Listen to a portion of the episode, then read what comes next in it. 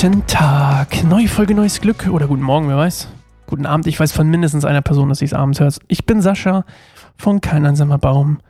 Immer noch der gleiche. Gestern, nee, das stimmt nicht, ich bin nicht mehr der gleiche.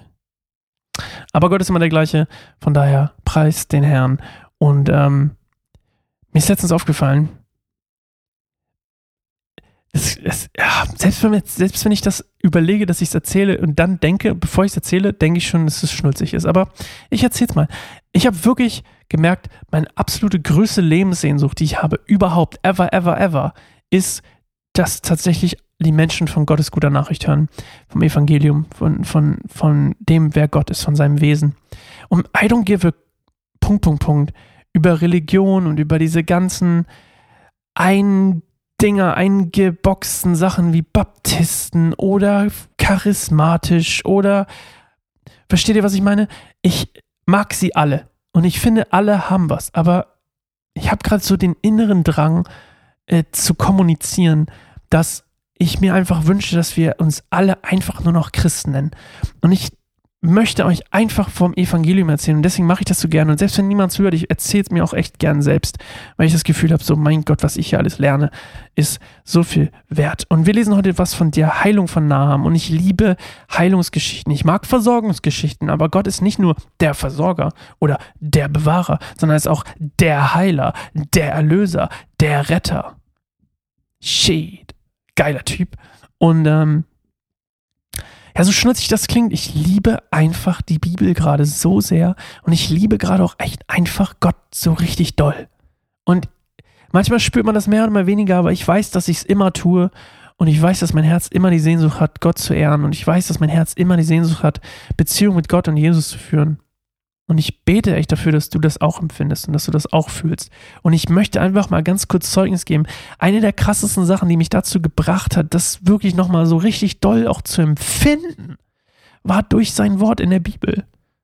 Ich habe fast geheult, als wir Jakob gelesen haben und Jakob gestorben ist, habe ich fast geheult, ey.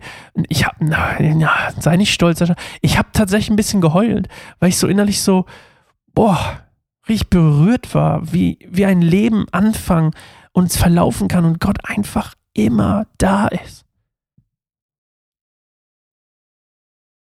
Oh. Wir lesen heute was, wie gesagt, von der Heilung. Und äh, Elisas Dienst erstreckt sich tatsächlich jetzt langsam mal auch über die Grenze Israels hinaus. Und dieses Wunder unter anderem äh, wird dafür sorgen, dass äh, Elisa und Gottes Name, ja, wir einfach nochmal in einem ganz anderen Kontext hoch, nicht Kontext, aber in einem ganz anderen äh, Land und, und einer ganz anderen Umgebung wie hochgehoben wird und die auch das Verständnis von Gott ja nochmal ganz anders passiert. Und äh, wir lesen jetzt erstmal die äh, Geschichte. Der Herrführer Naam, Naaman, Entschuldigung, war hoch angesehen bei seinem König, dem König von Aram.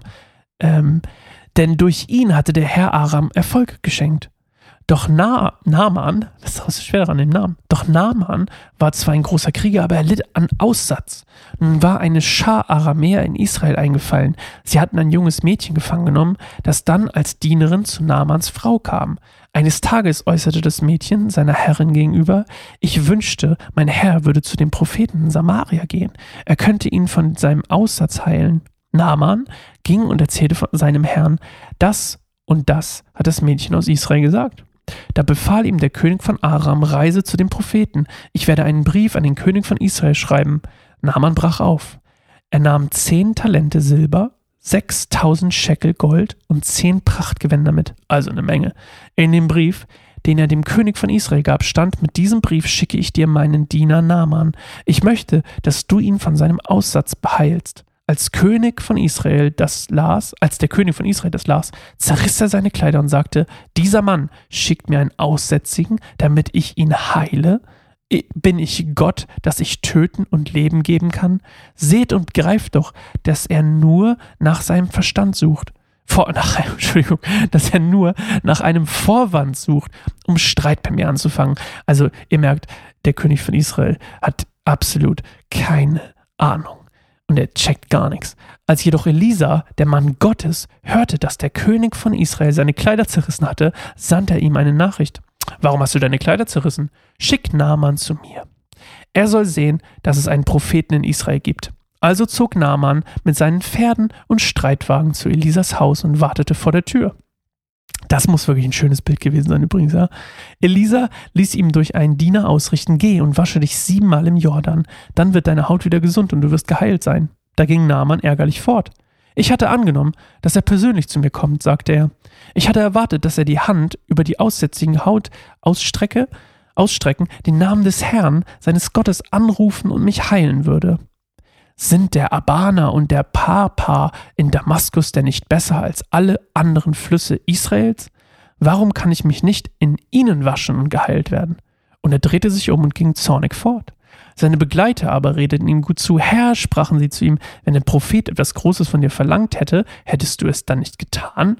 Wie viel eher solltest du ihm gehorchen, wenn er dich nur auffordert, bade dich, damit du wieder gesund wirst?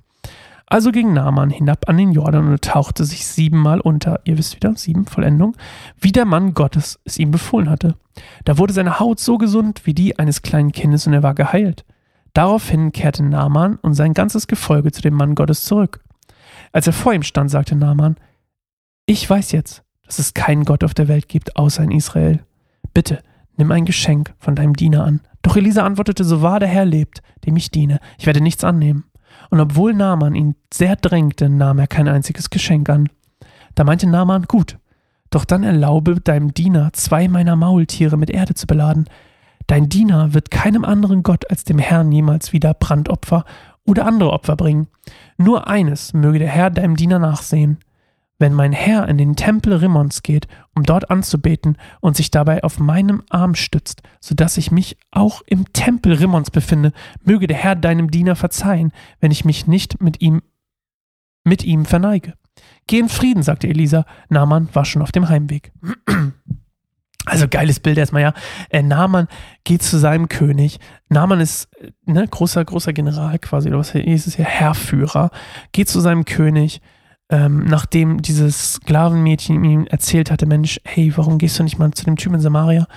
Daraufhin geht er erstmal zu seinem König. Der König schreibt erstmal dem anderen König, anstatt Elisa, schreibt erstmal dem anderen König. Dann merkt ihr mal, dass beide eigentlich nicht auf der Seite Jahwes stehen, also eigentlich nicht wirklich einen Plan haben von dem, was da passiert oder was der eigentlich will.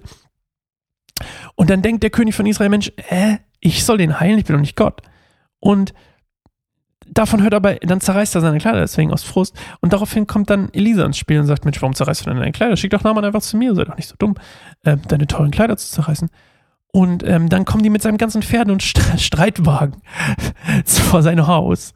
Und Elisa sagt sich, ey, ey, ey, du, Diener, geh mal nach vorne, erzähl mal, was los ist. Und dann äh, wird, wird durch den Diener nur ausgerichtet, geh mal in den, tauch dich siebenmal im Jordan unter. Oder geh, wasch dich siebenmal im Jordan. Ähm, und dann ist Naaman aber sauer, weil er eigentlich eine Zeremonie, eine prachtvolle Heilung erwartet hätte, aber nur so den Diener bekommt. Also es ist nicht seiner angemessen, ne? Und äh, dann ist er so ein bisschen stolz und dann wird aber durch das Zugerede von seinen, von seinen Dienern ähm, wird dann quasi sein Stolz gebrochen und er macht es und dann wird er geheilt und kriegt die Haut eines jungen Knaben wieder. Also wird nicht nur von seinem Aussatz befreit, sondern kriegt auch noch einfach wieder komplett glatte, schicke Haut wie in Hollywood und wie bei Tom Cruise. Und dann geht er zurück und will eigentlich ne, sagen, Mensch, echt, okay, ich glaube nur noch an den einen Gott, geile Nummer. Und äh, bitte nimm all meine Geschenke an, die ich eigentlich für den König von Israel hatte. Nimm die einfach und äh, gut ist. Und ähm, ja, Elisa sagt, nee, nee, ich will nichts annehmen. Das soll gar nicht so aussehen, als wenn ich hier irgendwie käuflich wäre. Denn ihr erinnert euch, diese ganzen Baals-Propheten sind alle käuflich und alle leicht um, äh, einfach nur dazu da, um den König, um den äh, um Honig ums Maul zu schmieren. Und, und Elisa will damit nichts zu tun haben, will gar nicht erst, dass irgendjemand denken könnte, er wäre käuflich. Und ähm, so wie Jahwe nicht käuflich ist. Und dann zieht er weg und sagt, okay, dann halt nicht. Aber lass mich Erde mitnehmen. Und das ist total spannend. Ich habe das, das habe ich nicht gewusst. Warum er, er Erde mitnehmen will.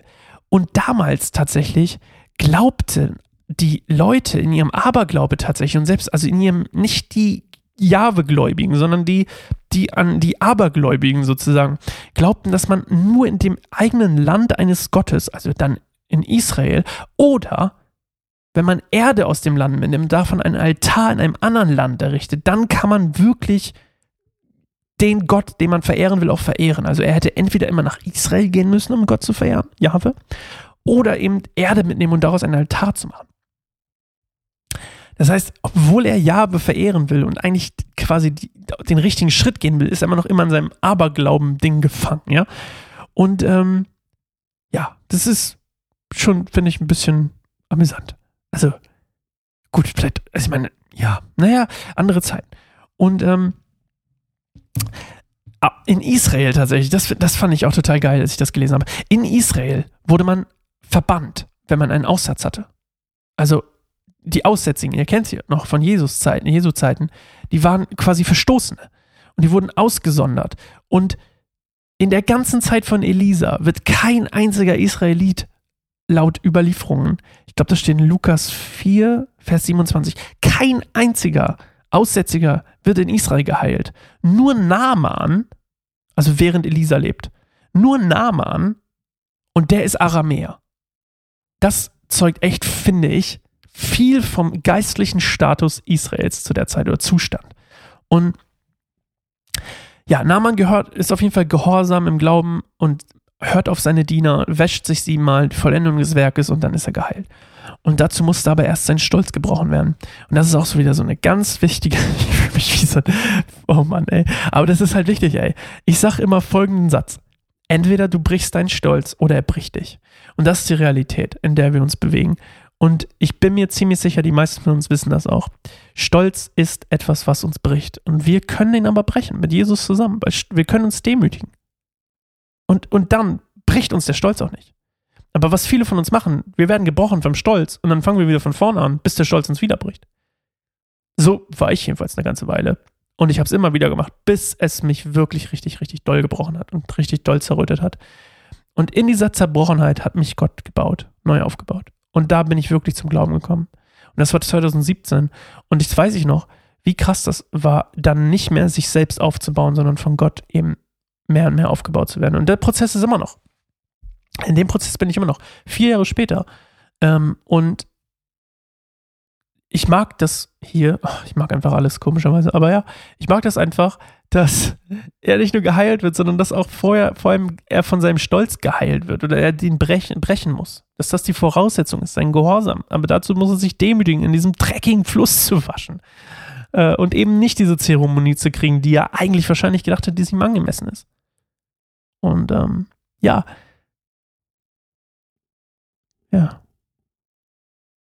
Schöne Geschichte. Schöne Geschichte. Wirklich toll. Wir hören uns morgen wieder. Das war eine lange Folge, aber auch mal schön. Bis morgen. Tschüss.